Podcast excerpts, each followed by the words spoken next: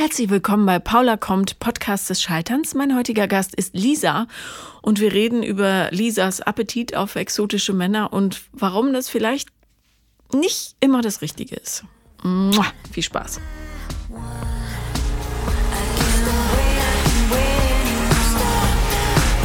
Herzlich willkommen, Lisa. Dankeschön. Ähm, du hast mir geschrieben, dass du, wenn ich mich recht erinnere, ein komisches Beuteschema hast, unter anderem. Ja, ja? richtig. Mhm. Okay. Sollen wir damit anfangen? Was wäre dir denn am wichtigsten? Ähm, das ist, glaube ich, ein gutes Thema zum Einsteigen, ja. Okay, wie ist dein übliches Beuteschema?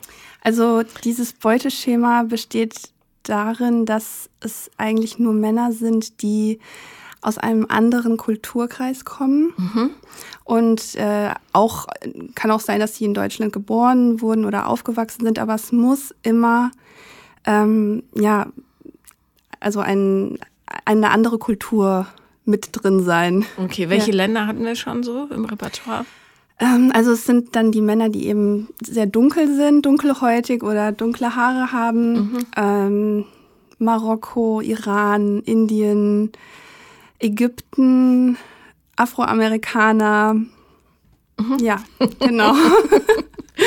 okay, ja. gut. Mhm. Ähm, hast du irgendeine Idee, äh, beziehungsweise anders, du bist jetzt Single, habe ich rausgelesen? Ja, wobei das sich vielleicht auch bald ändert. In welche Länderrichtung gehst du als nächstes? In Marokko. Marokko, ah ja, schön, okay. ja. Mhm. Ähm.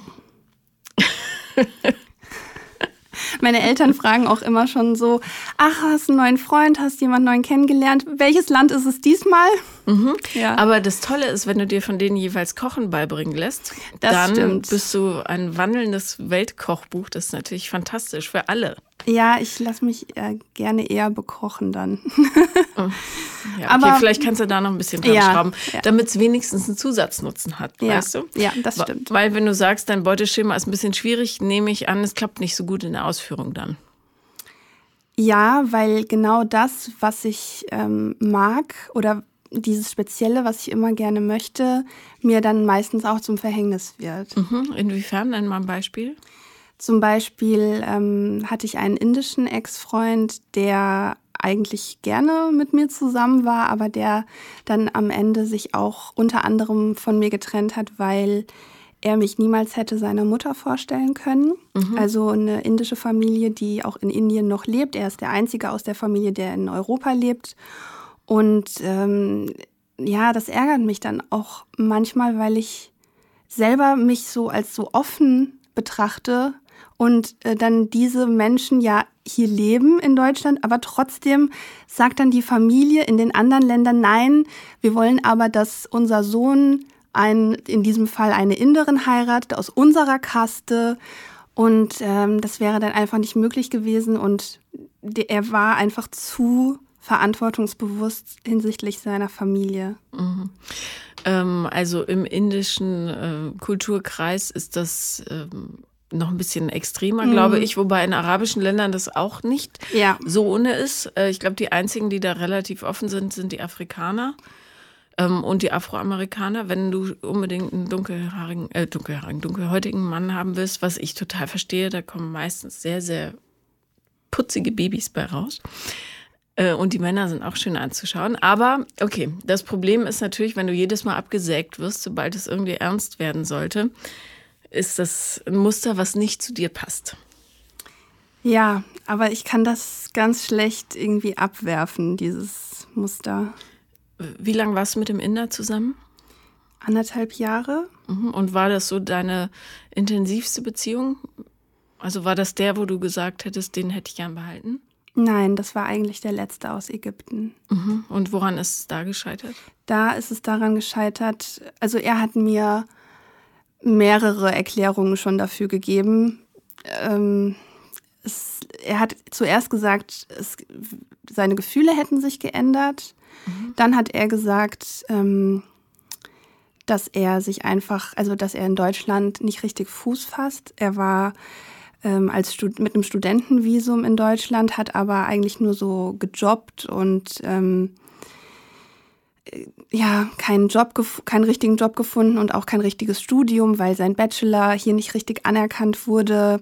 Und er hatte sowas wie eine Lebenskrise, würde ich sagen. Und aus diesem Grund hat er die Beziehung beendet, was ich aber überhaupt nicht nachvollziehen kann. Denn wenn man sich so verloren fühlt in einem anderen Land, dann sucht man ja eigentlich nach jedem Strohhalm und dann würde man, also oder ich würde dann denken, oh, zum Glück habe ich meinen Partner und aber er wollte, er wollte das dann nicht weitermachen, weil er sich vielleicht auch gedacht hat, ja, das ist alles zu unsicher in meinem Leben. Es kann sein, dass ich bald wieder zurückgehe. Es kann sein, dass ich in ein anderes Land gehe. Okay, okay, du musst keine Erklärung suchen. Mm. Also arbeite mit denen, die er dir gegeben hat. Ja. Ähm, du darfst auch nicht unterschätzen, wie groß ähm, Heimweh sein kann. Also ja. wie sehr man sich entwurzelt fühlt, wenn man plötzlich in einem anderen Land ist. Ja, wobei er ja schon ein paar Jahre hier war und eigentlich auch jetzt im Moment zumindest nicht weggehen will. Aber er sagt immer, ich weiß nicht, was passieren wird. Ich bin nicht ganz sicher, dass ich hier bleibe. Ja, okay, aber wenn er, wenn er sowas sagt, dann reicht dir die Liebe einfach nicht. Ja, ja, ja. Mhm. Ähm, aber das ist ja auch wurscht, ich, was die anderen Typen machen. Ähm, was ist mit dir? Wann fing das an? Hattest du schon mal, äh, mochtest du schon mal einen Jungen, der einfach so ein deutscher Typ war? Also ich bin in einem Dorf aufgewachsen in Hessen mhm. und ähm, da gab es so ein paar Türken, mhm. Russen, mhm. aber da gab es nicht viele Ausländer in meiner Kindheit. Und ich glaube, als ich dann zum Studium nach Frankfurt gegangen bin, ähm, hat mich das plötzlich total fasziniert. Äh, ja, das gab es einfach so nicht so extrem auf dem Land damals. Und äh, mein erster Freund war lustigerweise blond und hatte blaue Augen, aber danach gab es keine ähm, deutsch aussehenden Männer mehr. Was verbindest du denn mit diesen exotischen Typen? Ähm, also ich habe die Erfahrung gemacht, dass deutsche Männer äh, überhaupt keine Gentlemen sind. Die können nicht flirten, die haben keine Leidenschaft. Und ähm, die, äh, die, die Männer, die ich bisher hatte, das waren immer Gentlemen. Die haben mich eingeladen, die, die haben sich um mich gekümmert, ähm, verantwortungsbewusst ähm, und natürlich auch diese andere Herkunft. Da hatte man einfach immer direkt irgendwas worüber man direkt reden konnte, weil mich das auch immer total interessiert. Wie, wie geht's dir hier? Wo ist deine Familie? Oder wenn man so zwischen zwei Kulturen steht. Also mich interessieren diese Menschen einfach unglaublich immer. Und ich, wenn ich jemanden kennenlerne, dann starte ich immer so ein Interview erstmal und ja, also bin da ganz interessiert. Mhm. verstehe. Das ist sicher ein tolles Gefühl, wenn man erst mal interviewt wird, wenn man jemanden kennt. Aber okay. ähm, ja, also ich kenne jetzt nicht alle deutschen Männer persönlich, aber ich möchte mhm. doch meinen, dass es auch sehr höfliche, zugewandte, interessante Männer in Deutschland gibt. Ähm, spricht aber auch nichts dagegen, in andere Kulturkreise zu greifen, solange es funktioniert. Und bei dir funktioniert es nicht. Mhm. Ähm, was war deine längste Beziehung? Meine längste Beziehung war zwei Jahre. Und wirst du immer verlassen oder? Ja. Mhm. Okay, gut. Mit welchen Begründungen? Es ist, passt nicht. Ja, zu wenig Gefühle. Es passt nicht. Ähm, ja, Mensch, ja, wahrscheinlich einfach nicht genug Liebe. Das, was du auch gesagt hattest jetzt mit diesem Mann, der zuletzt da war. Wird dir denn auch vorgeworfen, dass du zu deutsch bist? So das, was du den deutschen Männern vorwirfst? Zu Nein, wenig überhaupt nicht. Keine Ahnung. Überhaupt nicht. Also zu selbstbewusst vielleicht, zu forsch. Ähm, das eigentlich nicht. Ähm, die sagen eigentlich meistens, ich bin nicht deutsch, nicht typisch deutsch. So von meinem Verhalten her zumindest. Ähm, aber sie sagen oft, das, was ich dir sage, das kannst du nicht verstehen. Mhm. Bestimmte Dinge kannst du nicht nachvollziehen. Und ja, das das bekomme ich schon öfter zu. Okay, hören. das ist aber wahrscheinlich auch wahr, weil du bist ja. zum Beispiel nicht in einem Kastensystem groß geworden ja. und weißt nicht, wie groß der Druck der Familie sein kann. Genau, ja. Ähm, sind deine Eltern noch zusammen? Nein. Und bei wem bist du aufgewachsen? Bei meiner Mutter. Und hast du Kontakt zu deinem Vater? Ja. Und Aber was ist, ist nicht das? so oft. Nicht so oft. Was, was für ein Verhältnis hast du zu ihm? Also mm, ich hatte in meiner Kindheit sehr viel Angst vor meinem Vater. Hat er getrunken? Oder ist er einfach ähm, Choleriker? Choleriker. Mhm. Und er hat uns auch nicht geschlagen oder nicht angefasst. Das aber nicht, rumgeschrien. aber rumgeschrien. Und für mich als kleines Kind war das dann so ein, wirklich so ein richtig böser Mensch in, diesem, in dieser Situation. Und wenn er auch mit meinen Geschwistern geschimpft hat, musste ich oft auch den Raum verlassen, weil ich das nicht ausgehalten habe. Dieses Schreien und diese, dieses Böse in ihm. Aber er, er hatte auch ein oder hat auch immer noch ein Alkoholproblem, ja. Mhm. mhm. Und durch den Alkohol wird der, die Cholerik getriggert quasi? Das glaube ich nicht. Das, das ist leider sein, sein Charakterzug, dieses cholerische, glaube ich. Mhm. Okay, also ähm, du bist die jüngste von deinen Geschwistern? Die älteste. Die älteste. Mhm. Und du bist rausgegangen, obwohl er deine kleinen Geschwister rund gemacht hat? Ja. Mhm. mhm.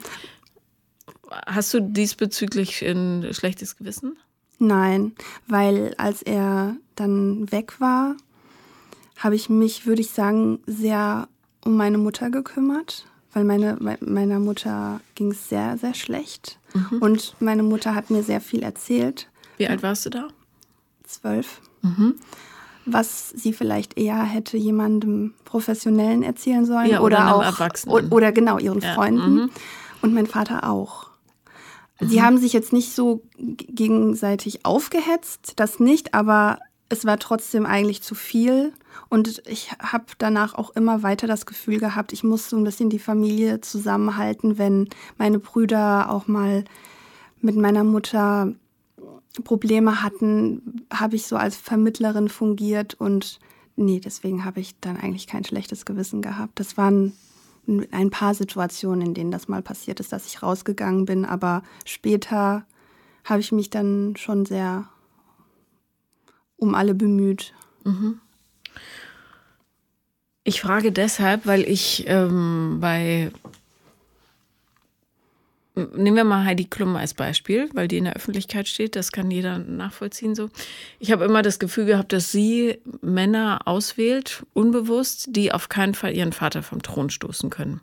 Jetzt ändert sich das gerade, glaube ich, so ein bisschen. Ähm, da scheint der Wind plötzlich ein anderer zu sein, aber sie hat immer welche genommen, die nicht in Konkurrenz mit ihrem Vater treten konnten, weil sie entweder äh, aus einem anderen Kulturkreis stammten oder deutlich älter waren als sie oder wobei bei dem ersten Ehemann ist es, aber ich glaube, der war nicht so ein, der war einfach nicht so ein männlicher Typ, dieser ähm, Rick Pepino oder wie er hieß. Ähm, aber dann mit Ziel und mit diesem Bodyguard, das waren lauter Typen, die nicht in direkter Konkurrenz zu ihrem Vater ja, standen. Mhm. Und jetzt ja auch wieder nicht. Ähm, der ist ja deutlich jünger und ja. einfach, ja. Ähm, wobei ich ähm, jetzt so das Gefühl habe, sie nimmt auch geschäftlich mehr das Ruder in die Hand, also entmachtet den Vater so ein bisschen, aber muss auch nicht stimmen. Jedenfalls ähm, das ist auch eine Strategie, um quasi das, was man mit seinem Vater verbindet oder, oder Ängste, die man entwickelt hat oder das innere Bild, was man von ihm hat, ähm, wie man das umgehen kann, dass man auf keinen Fall in eine Beziehung gerät, die ähm, entweder eben den Vater entthront oder aber das nachspielt, was du erlebt hast als Kind. So. Ja. Und ähm,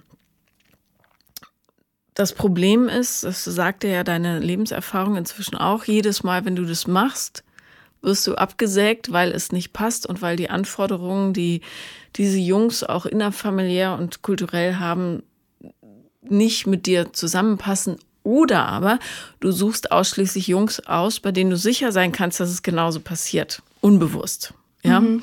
Also du suchst dir wieder einen aus, an dem du scheitern kannst. Ähm, es ist ja nicht deine Schuld. Es liegt an der Kultur und dem Unterschied.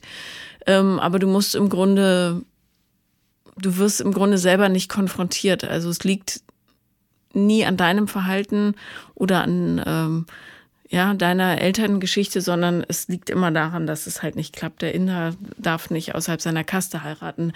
Der Ägypter ist, will eigentlich was völlig anderes. Der Marokkaner, also die Chance, dass er dich irgendwann abschießt, ist relativ groß, ahne ich so, weil möglicherweise ist er hier geboren. Nein. Mhm. Weil möglicherweise äh, da von der Familie auch bestimmte Wünsche geäußert werden. Da ist das mit der Emanzipation äh, des Mannes noch nicht so weit fortgeschritten, ganz einfach, ja. Und dann bist am Ende immer du die, die eigentlich stärker ist für alle anderen und zulässt, dass die in ihrer scheinbaren Schwäche, nämlich ich muss äh, der Familie gehorchen und so weiter, weglaufen und ähm, du stehst dann da wie zuvor. Ja. Ähm, was, was sind denn so die ersten Impulse, die du, denen du folgst, wenn du einen Mann interessant findest? Wie der aussieht, wie der tanzt, wie der sich kleidet, wie der sich auf der Straße gibt? Was, wie kann man dich anlocken? Schon mit Aussehen mhm. zuerst mal. Also, also schwarzes Haar muss sein. Ja, und vor allem volles Haar und wenn es geht, auch langes Haar. Mhm. Ist dein Vater glatzköpfig und blond? Nein, nein, auch dunkelhaarig und hat auch noch relativ volles Haar. Hm. Ja. Mhm. Okay. Mhm. Dunkel, dunkler, dunkler Teint und ähm, ja, ich würde sagen, so wie er mit mir redet, zugewandt, interessiert, aufmerksam. Ist es das, was du ähm, vermisst, ja, beim deutschen Mann an sich? Ja. Das Zugewandte. Ja. Mhm. Und hat dein Vater sich dir jemals, äh, wir müssen jetzt nicht zu tief in die Vatergeschichte, aber interessiert mich nur, damit wir das so ein bisschen aufdröseln, ähm, hat sich dein Vater dir zugewandt verhalten jemals? Interessiert er sich für dich? Ähm, schon, aber nicht, ich sag mal selten. Selten. Mhm. Okay, also auf Zugewandtheit springst du an. Ähm, was ist mit einem Mann, der sehr ähm, sensibel ist? Sowas magst du oder eher nicht? Ja, mag ich, das mag ich sehr. Mhm. Aber jetzt fällt mir noch was ein. Ja. Ich springe sehr darauf an, aber auch bei Menschen generell, wenn ich das Gefühl habe, diese Menschen brauchen mich.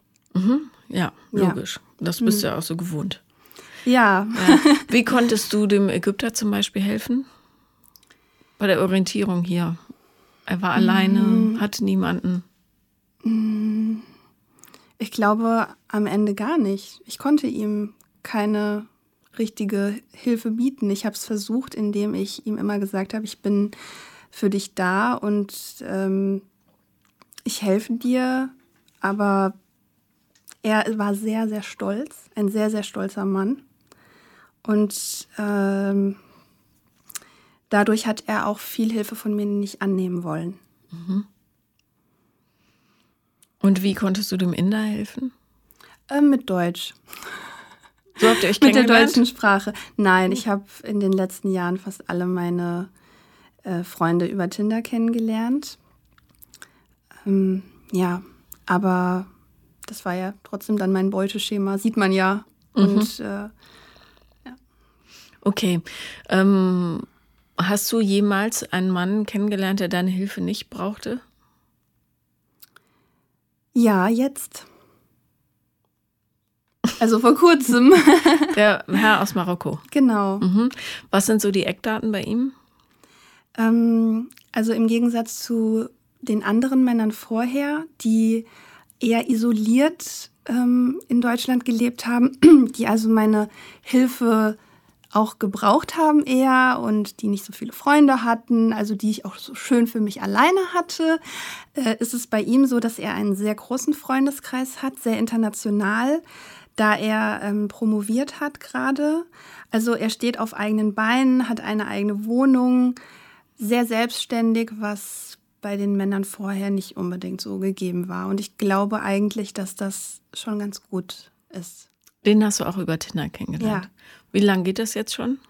Einen Monat. Mhm. Du kennst ja die Drei-Monats-Regel. Ja, von dir. Ja. okay, einen ja. Monat. Mhm. Ähm, beschreib mir doch mal ganz kurz die Genese dieses Kennenlernens. Also wir haben uns das erste Mal getroffen und haben uns direkt super gut verstanden. Hast du ihn ausgefragt, wo er herkommt? Natürlich, ich habe erstmal ein Interview mit ihm gemacht. Mhm. Wurdest ähm, du auch befragt? Ja, ja. nicht so, wie ich ihn gefragt habe natürlich, aber ähm, er fand das toll. Also mhm. hat er mir auch im Nachhinein gesagt. Ähm, ja, erstmal, wir haben uns ein paar Mal getroffen, ähm, geküsst. Also es ist nicht alles auf einmal passiert. Und ja, jetzt habe ich in den letzten Tagen auch mal ein paar Nächte bei ihm verbracht. Mhm. Ja, er hat mich auch mitgenommen zu seinen Freunden. Ähm, wir sind mit seinen Freunden zusammen weggegangen. Er hat mir auch gesagt, dass er was Ernstes sucht, dass er ähm, sich gerne, ja, also dass er in Deutschland bleiben möchte und ja, genau. Mhm. Und äh, wie, wie waren die Freunde so? Sehr nett, sehr international auch, also aus allen möglichen Ländern, weil viele mit ihm entweder in der Sprachschule waren oder auch ähm, mit ihm zusammengearbeitet haben im Institut und er ja auch auf Englisch promoviert hat und viele andere haben auch auf Englisch promoviert und kommen dann oder kamen auch aus anderen Ländern. Also sehr offen, sehr nett. Und ihr sprecht auch Englisch miteinander? Ähm, er und ich, wir sprechen ähm, meistens Englisch miteinander, wobei ich ähm, versuche, meistens auf Deutsch zu antworten. Ähm, und so wie das auch schon mal bei meinem Ex-Freund der Fall war, immer weiter auf Deutsch zu sprechen, bis das dann irgendwann hoffentlich ähm, nur noch auf Deutsch funktioniert. Mhm. Kann er nebenbei den C1-Schein machen? Ja, er macht jetzt gerade äh, B2. Ah ja, okay. Mhm. Und ähm, was sind deine Qualitäten als Frau?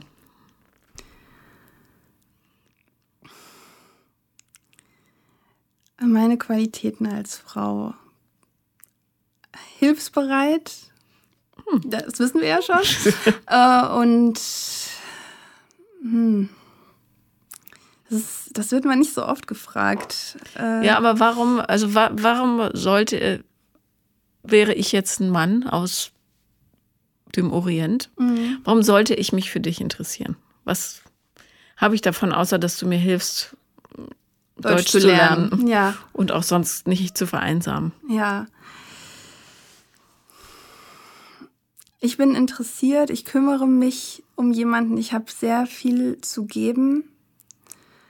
Ähm, ich bin bereit, Neues auszuprobieren, an, ne, an Beziehungen zu arbeiten und nicht direkt wegzulaufen, wenn es schwierig wird.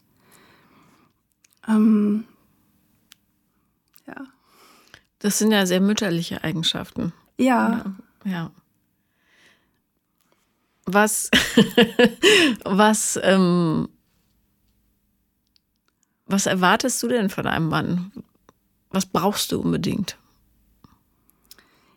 Das Gefühl, dass er mich braucht. Mhm. Ähm, also, dass er, also ich, ich würde fast sagen, ich möchte gerne das Wichtigste sein im Leben von jemand anderem. Mhm. Ähm, was würdest du sagen auf einer Skala von 0 bis 1, wie von 0 bis 1. Wie, nee, von 0 bis 10, entschuldige. So. Wie aussichtsreich ist diese Bedürfnislage für eine erfolgreiche Beziehung. Der Satz, ich möchte gebraucht werden. Die auch für dich fruchtbar ist, ja? Verstehen wir nicht, verstehen mich nicht falsch. Du kannst sicher sehr viel geben, aber was glaubst du, wenn eine Beziehung auf diesem Grundsatz aufbaut, wie viel hast du dann am Ende des Tages so gewonnen für dich? Mhm. Ja, das ist ein Thema, da weiß ich selber nicht so ganz weiter. Nicht hm. so viel wahrscheinlich. Nicht so viel wahrscheinlich, mhm. ja. Und ich glaube, ähm, das ist auch das Grundproblem, weil ähm, du bietest Hilfe an, ja, und irgendwann wird es aber, ich kann das, sag das mal hart, wird es lästig, weißt mhm. du? Weil du dann immer jemanden hast, der dir die ganze Zeit helfen will und für dich da ist und so, aber nicht so richtig im Einklang mit sich selber ist und sich selber als Mensch so sehr zurücknimmt in seiner Ich bin für dich da Heit, dass es irgendwann leer läuft. Du machst halt so einen kleinen Trichter auf und streust da ganz viel Hilfsbereitschaft rein und der Beutel unten ist aber so groß, es läuft mhm. irgendwann leer und dann, pff, ja. weißt du? Also ähm, ich glaube, dein Thema ist tatsächlich das Selbstwertgefühl. Ja, ist es auch. Und ähm, daran arbeitest du am allerbesten erstmal für dich. Mhm. Wenn du dich nicht, wie, wie viel Abstand liegt immer zwischen den neuen Herrschaften? Das ist immer ganz unterschiedlich. Okay, wie lange warst du am längsten Single? Mehrere Jahre. Mehrere Jahre. Wie alt bist du nochmal? 31. 31, naja. Ja, also zwei, drei, vier Jahre. Vielleicht. Okay, und, und das hast du aber auch ausgehalten? Ja, auf jeden Fall. Okay. Also ich kann sehr gut alleine sein und ich muss auch sehr viel alleine sein. Also mhm. ein Partner, den ich jetzt jeden Tag sehen würde, das wäre ganz schlimm für mich. Äh, vorhin hast du gesagt, du möchtest gerne das Allerwichtigste sein für ihn. Ja, aber trotzdem möchte ich das entscheiden, wann, wann er, wann wir uns sehen und wann das vielleicht für mich zu viel ist. Mhm. Ja, bloß in einer Beziehung müssen ja immer beide idealerweise ungefähr mhm. gleichwertig ja, entscheiden. Ja, klar, natürlich. Also ich um, bin da auf jeden Fall kompromissbereit. Äh, ja. Mhm. Ähm, also das Selbstwertgefühl baut man am besten auf alleine, indem man versteht, dass man, dass die Dinge, die man für sich tut oder so macht, ähm, durchaus wirksam sind und gut für dich. Und wenn du aber dein Selbstbewusstsein darüber ähm, beziehst, dass du anderen hilfst, egal ob das jetzt in der Partnerschaft ist oder im Job, das passt ja bei deinem Job auch ganz gut. Vielleicht hast du da Schwierigkeiten, Grenzen zu ziehen, wenn du merkst, ein Kind ist in Schwierigkeiten oder Eltern sind blöd oder nervig ja. oder irgendwas. Ähm, und dann gerätst du relativ schnell in so eine Beziehungsabhängigkeit rein, wo es dann tatsächlich wo du das unbedingt brauchst, um dich überhaupt zu spüren. Und das ist das, wo es dann doof wird, weil ähm, dann plötzlich all deine Energie auf die anderen geht und nichts mehr für dich da ist. Und die anderen merken das natürlich und dann wirst du zu einer, also zu einem Anhängsel. Ja. Und das ist doof und eben nicht zu einer Lebenspartnerin. Ja. Und dann fällt es relativ leicht zu sagen, äh, du, pff, ehrlich gesagt, ich könnte dich nie meinen Eltern vorstellen, du sprichst kein Arabisch, du sprichst kein Polynesisch, was weiß ich. Ja, wird der mannigfaltige, du passt nicht nach Sambia, keine Ahnung, du verbrennst dich nur in der Sonne. Ja, du bietest damit ähm, unheimlich viel Möglichkeit, dich einfach abzuschießen, weil du als Mensch verschwunden bist im Laufe der Zeit. Sondern du bist dann so eine Ein-Frau-Hilfsorganisation. Und ja? Ja, ja? Du musst ja nicht nur andere interviewen und interessant finden, sondern du musst selbst als Mensch erblühen. Ja. Und das hast du, glaube ich, wirkt zumindest so ein bisschen vernachlässigt. Mhm. Und es wäre unheimlich cool, wenn du jetzt diese Zeit, du hast ja jetzt schon einen am Haken, der dir, der all deinen äh, Mustern äh, entspricht. Wenn du diese Zeit jetzt aber nutzen würdest, dich selber dahingehend zu kontrollieren, dass du sagst, sobald ich den Impuls verspüre, zu helfen, keine Ahnung, bei einer Übersetzung, bei einer Wohnungssuche, bei Jobvermittlung, was auch immer du so machst in deiner Freizeit, ähm, dass du äh, sagst, ich nehme mich jetzt ein Stück zurück und gucke erstmal, ah, passt das gerade bei mir rein? Vielleicht habe ich keine Zeit dafür. Vielleicht will ich das auch gar nicht oder vielleicht bin ich da so im Muster drin, weil ich gerade versuche von was abzulenken, worum ich mich eigentlich kümmern sollte und so weiter. Ähm, nur, dass du einen Blick dafür kriegst, ob das tatsächlich sein muss oder nicht. Ja, also dafür würde dieser Mann jetzt aber auch eigentlich ganz gut passen, weil er nicht so viel Hilfe braucht. Mhm. Ja. Manchmal wendet sich ja die, ähm, die, wenden sich die Gezeiten und du bekommst aus Versehen jemanden vor die Füße gespült, an dem du das zart üben kannst. Mhm. Weil du oft genau. genug eins aufs Maul genau. gekriegt hast. Aber stürz dich dann nicht zu sehr rein, sondern bleib erstmal bei dir, weil mhm. es total schwierig ist, sobald du erstmal in diesem Kreislauf drinne bist, da wieder rauszukommen. Ja. Ähm, hast du irgendwelche schönen Hobbys oder irgendwas, was du für dich machst? Nein. Also, was ich für mich mache, ja, aber irgendwelche speziellen Hobbys habe ich keine. Was machst du für dich, wenn du sagst, jetzt bin ich mal dran? Mm, ich höre deinen Podcast. Okay, das ist sind ja immer nur so 50 Minuten. Und dann? Ja, ähm, dann, ich lese oder schaue Filme. Gehe raus mit meinen Freunden, gehe zum Flohmarkt, ich gehe in die Stadt. Ich mache auch ganz viele Sachen alleine. Ich hab, bin auch sehr viel schon alleine gereist. Das macht mir überhaupt nichts aus. Das mache mhm. ich gerne. Du, ich, ja. ja. du musst ja nicht alleine sein. Es wäre auch mhm. gut, wenn du mit deinen Freunden ähm, zum Beispiel irgendwas Neues erlebst. Ja. Keine Ahnung. Ähm, irgendeinen Kurs machst oder irgendeinem Verein, ein Verein klingt immer so doof, aber du weißt schon, Sport oder ja. was auch immer, ja, ja, beitrittst. Hast du so eine richtig gute Freundin? Ähm, hier in Berlin eine, ja. Okay. Was sagt die zu dem ganzen Männermischmasch? Also ich habe sie so ein bisschen angesteckt. Sie ist der gleichen Meinung wie ich, was äh, deutsche Männer angeht. Und jetzt hat sie gerade auch einen ähm, orientalischen Mann gedatet und äh, ist auch ganz begeistert. Ja, ich, ähm, ich sage nicht, dass du völlig falsch liegst, aber ähm, es hat auch Gründe, warum die deutschen Männer so sind. Ja, klar. ähm, aber die orientalischen Männer, ich hatte auch mal einen Freund aus Tunesien, das ist auch nicht ohne. Also ich misse es nicht. Ähm, aber äh, was, ja, die sieht ja auch, dass du dir was anderes wünschst, als du bekommst. Ja. Was sagt sie denn dazu? Ist einfach Pech? Hast du mal die Falschen getroffen? Ja, ja. Mhm. Also, es ist fast nie Pech. Es ist ähm, einfach die, äh, die Sichtweise auf die Möglichkeiten, die die Leute in so fatale Muster reinreitet. Ja, du suchst dir unbewusst schon die aus, wo du weißt, hier kann ich meine Finger ins äh, Fleisch haken und dann rette ich den ein bisschen mhm. und dann, naja, werde ich halt nicht mehr gebraucht. Aber so ist es. Ja. Ja. Und ähm, darum ist es so wichtig, dass du jetzt guckst, wie reagiere ich auf bestimmte Aussagen, auf bestimmte Bedürfnislagen? Ähm, bin es wirklich ich oder ist es mein Muster? Äh, was könnte ich stattdessen tun, was für mich wäre? Ja. Ja. Ähm, und brauche ich, ist es wirklich der richtige Mensch oder hat, hakt er einfach nur unheimlich viele Häkchen bei mir ab? Und ich denke, yeah, mit dem muss ich jetzt alt werden. Ja. Mhm. Also, hm. Ja, ist knifflig. Ja.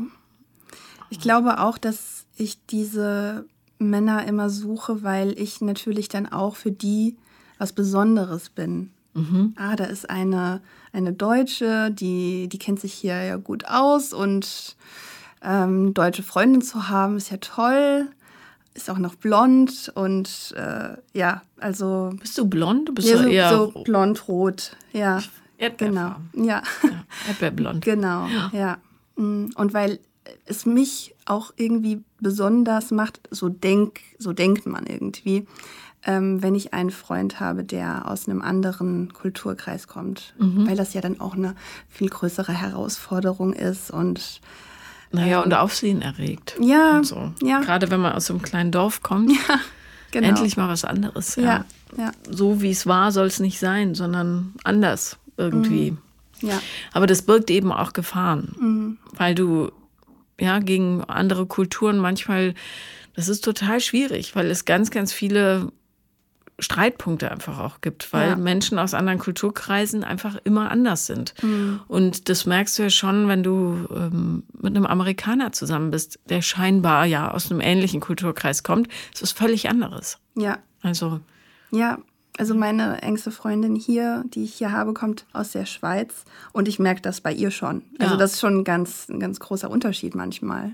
Mhm. Gut, die Schweizer sind aber auch ein sehr spezielles Ja, das stimmt. Also aus der italienischen Schweiz. Also, aber es ja, ist wahrscheinlich gut. Aber ähnlich. alleine deren Lebenstempo ist ja völlig anders. Mhm. Ich bin immer verblüfft, wie gemächlich die Schweizer so ja, sind. Ja. Asterix bei den Schweizern ist einfach voll tiefer Wahrheit. Das ist so. Das kenne ich leider nicht. Ein Klassiker. Mhm. Das musst du dir unbedingt durchlesen. Okay. Ja. ähm, aber ich liebe Schweizer. So ist es nicht. Man muss sich ja. bloß darauf einstellen. Ja. Das ist alles nicht ganz so äh, sagen wir, temperamentvoll zugeht. Mhm. Ja. Ähm, dieses äh, Temperament, was die Männer vermutlich mitbringen, ist das auch was, was du bei den Deutschen äh, vermisst? Ja, was ich auch würde ich sagen, bei mir, bei mir selbst vermisse. Mhm. Ja, weil ich selbst ein sehr ruhiger Mensch bin und nicht so aktiv und auch oft ziemlich faul. Und es ist gut, wenn ich jemanden habe, der mich so ein bisschen mitzieht. Mhm. Also du hoffst, dass äh, die Salsa auf dich abfärbt. Äh, ja, so ein bisschen. Mhm. Okay, also ähm, was, du hast aber noch mehr Themen aufgeschrieben, abgesehen davon. Es war das Muster mhm. und dann noch irgendwelche Katastrophen. Äh, Katastrophen, ja, also bei mir ist auch das Thema, dass ich ähm, also eine Angststörung habe. Mhm. Und zwar ähm, Panikattacken. Ganz schlimm. Und ich habe das schon seit ich ungefähr zwölf bin oder auch schon sogar ein bisschen früher habe ich das gemerkt. Ja, kein Wunder bei dem, was du so aufgebürdet gekriegt hast. Ja, aber manchmal denke ich mir, es gibt Menschen, die haben viel, viel schlimmere Dinge erlebt ja, und die, die, kriegen das nicht. Die sind äh, resilient. Ja. So mhm. wie ich. Mhm. Ich bin auch resilient. Ja. Aber das ist halt die Karte, die du zugeteilt kriegst. Ja. Und andere sind sind es eben nicht. Und bei mhm. denen geht es richtig tief in die Substanz. Ja. Aber ähm, in welchen äh, Situationen kommen die Panikattacken? Also jetzt im Moment äh, habe ich sie fast gar nicht mehr, aber manchmal verstehe ich es nicht, äh, warum sie jetzt gerade kommen. Denn das kann dann zum Beispiel sein, dass es gerade, dass ich mich gerade richtig gut fühle und dass es ein guter Moment ist in meinem Leben und ich bin gerade glücklich und dann kommt es aber plötzlich, weil mhm. es vielleicht irgendwas, also ich denke echt viel, viel nach über alles Mögliche und weiß nicht, welche Verknüpfungen da geschehen, dass ich das dann bekomme. Also wenn viel passiert, bekomme ich das oft. Wenn ich auch nicht, also nicht so viel geschlafen habe. Ähm, ja, wenn, wenn Chaos viel passiert. Droht. Mm, auch, ja. Hm. Ähm, also wenn, wenn es dir gut geht in dem Moment, könnte es natürlich sein, dass du die Erfahrung gemacht hast, dass dieser innere Frieden etwas total Brüchiges ist, weil ja, du ein sehr genau. ja genau genau, mhm. weil du ein sehr unsicheres Elternhaus erlebt hast. Ähm, was sagt dein Therapeut oder die Therapeutin? Also wie arbeitet ihr daran? Ich habe mein ganzes Leben lang irgendwelche Therapien gemacht, also tiefenpsychologisch fundierte Therapie, Verhaltenstherapie. Ich war bei einem Psychoanalytiker und ich wollte mich wirklich auch immer richtig darauf einlassen und habe versucht, also mitzumachen und habe auch sehr viel über mich selbst gelernt. Aber es ist nicht dazu gekommen, dass diese Panikattacken wirklich verschwunden sind. Und im Moment mache ich äh, keine Therapie mehr, mhm. weil es irgendwann so war in, während, meiner, während meines Studiums.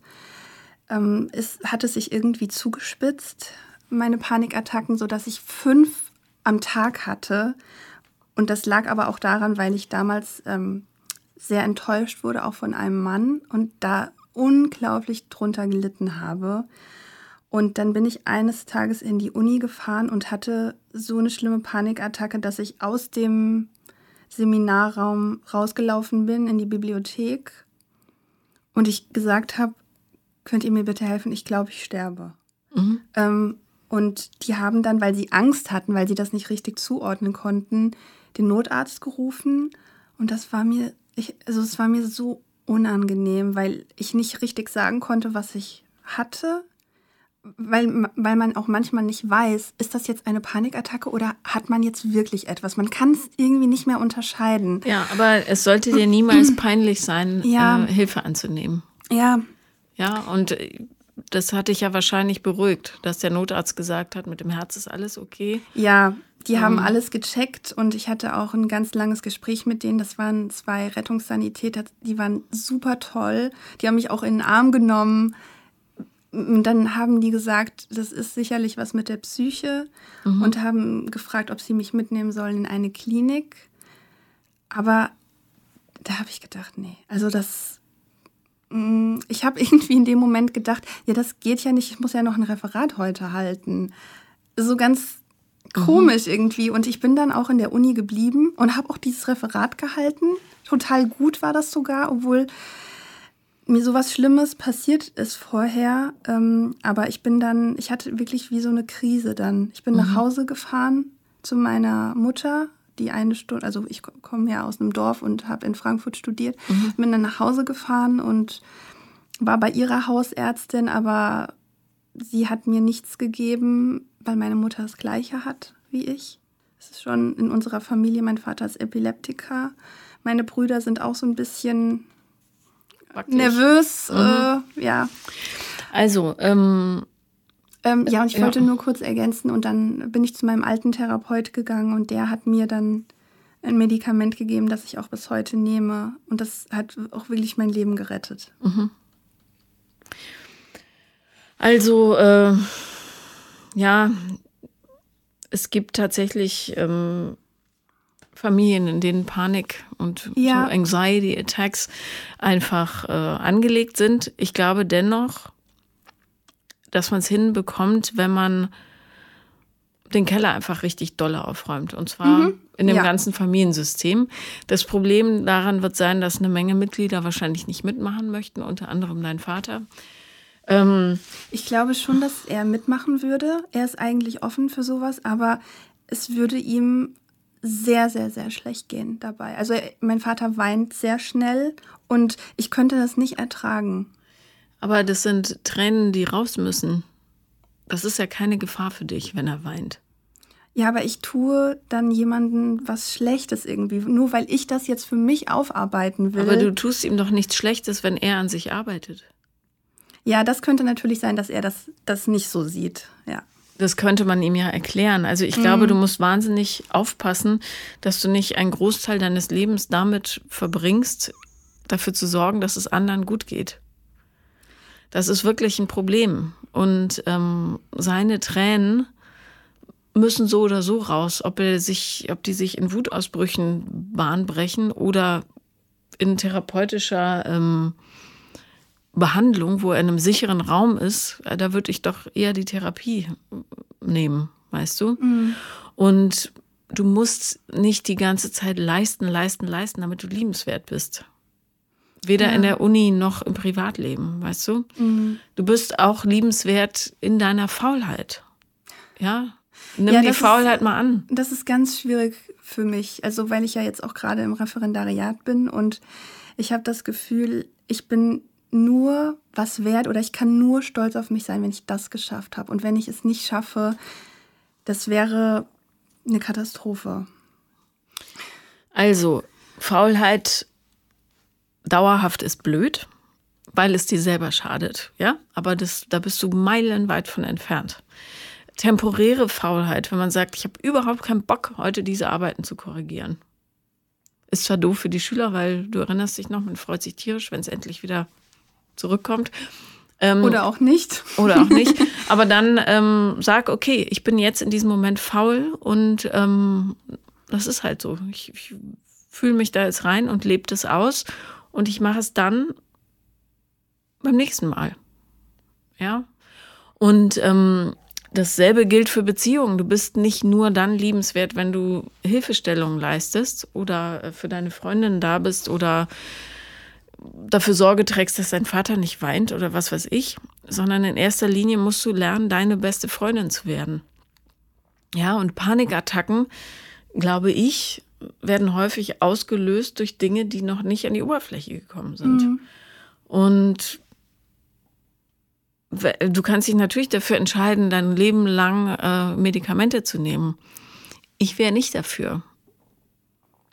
Ich möchte das auch nicht. Ich möchte die auch irgendwann wieder absetzen. Aber ich denke auch, wenn ich sie mein Leben lang nehmen müsste, dann ist es nicht so, also es wäre jetzt nicht so schlimm für mich. Ja. Klar, schlimm wäre es nicht, es geht mhm. ja ganz okay, aber ich du tust dir langfristig besser, wenn du einfach einmal richtig den Keller aufmachst mm, und guckst, was ja. da alles drin schlummert. Ja. So. Und dein ganzes, dein ganzes Gebrauchtwerden und ähm, ich bin nur dann wert, wenn ich was leiste, das rührt natürlich aus einer Phase, in der du von Erwachsenen völlig unverantwortlich belastet wurdest über die Maßen. Ja.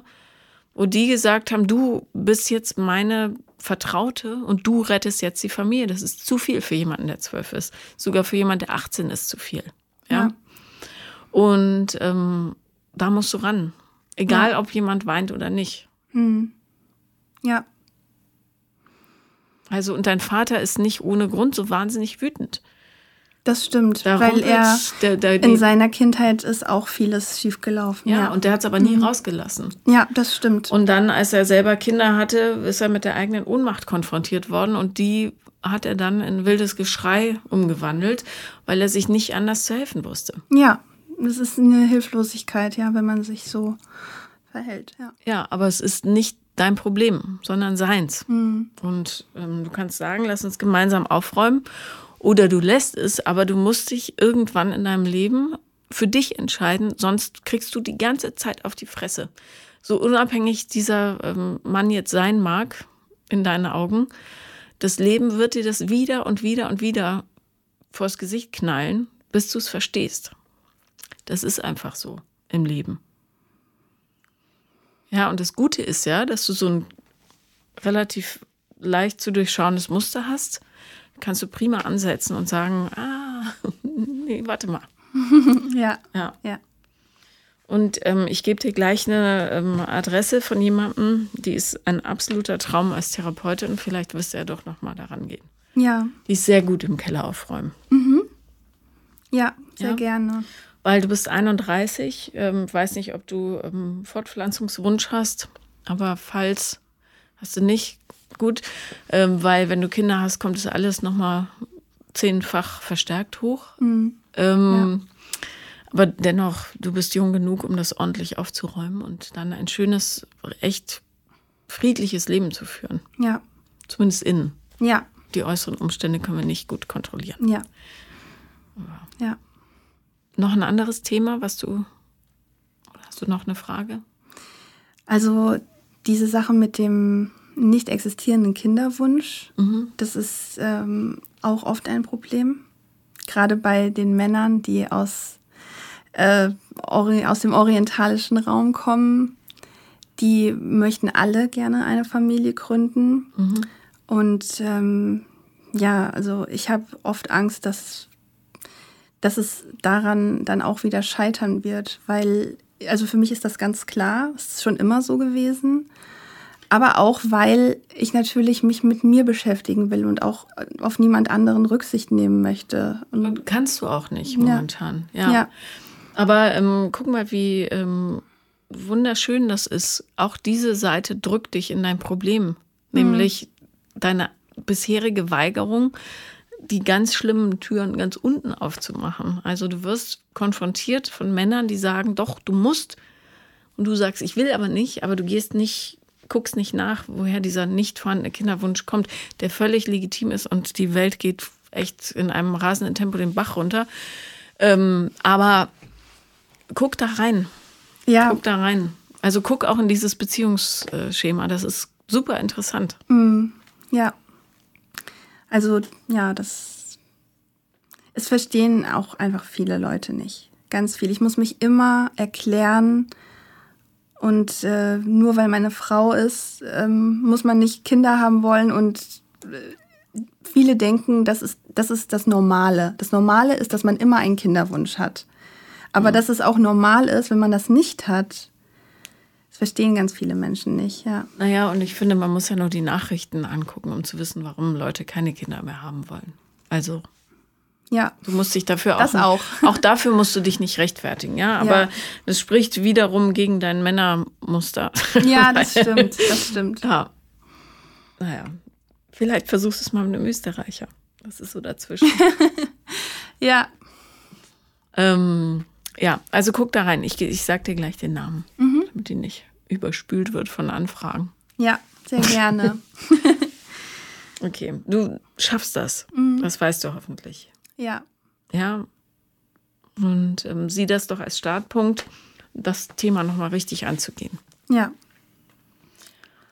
Und du mir eingefallen, versteif dich jetzt nicht so sehr darauf, dass dieser Typ, den du gerade da an der Angel hast, derjenige sein muss. Ja? Nee, nee benutzt, also benutzt ist ein blödes Wort, aber ähm, nutz lieber die Gelegenheit an seiner Seite ähm, zu gucken, wie dein Muster eigentlich sich ausbreitet vor dir. Ja, ja. Dann kannst du es nämlich schön sehen und sagen, aha, aha, aha verstanden, mhm, interessant. Ähm, das wollen wir aber nicht mehr. Ja. Ja? Mhm. Ja. Und du bist nicht nur liebenswert, wenn du eine Eins schreibst. ja. ja. Also das will ich auch gar nicht. Ich will es nur schaffen. Nur schaffen. Du schaffst es schon. Ja. Und denke immer dran, du kannst als Lehrerin Menschenleben in die richtige Richtung drehen. Ja, das stimmt. Ich wäre heute nicht hier, wenn ich nicht so eine tolle Klassenlehrerin gehabt hätte. Mhm. Im ja. Gymnasium. Also. Das ist schön, ja. Okay, dann danke ich dir für deinen Besuch. Ja, vielen Dank dir.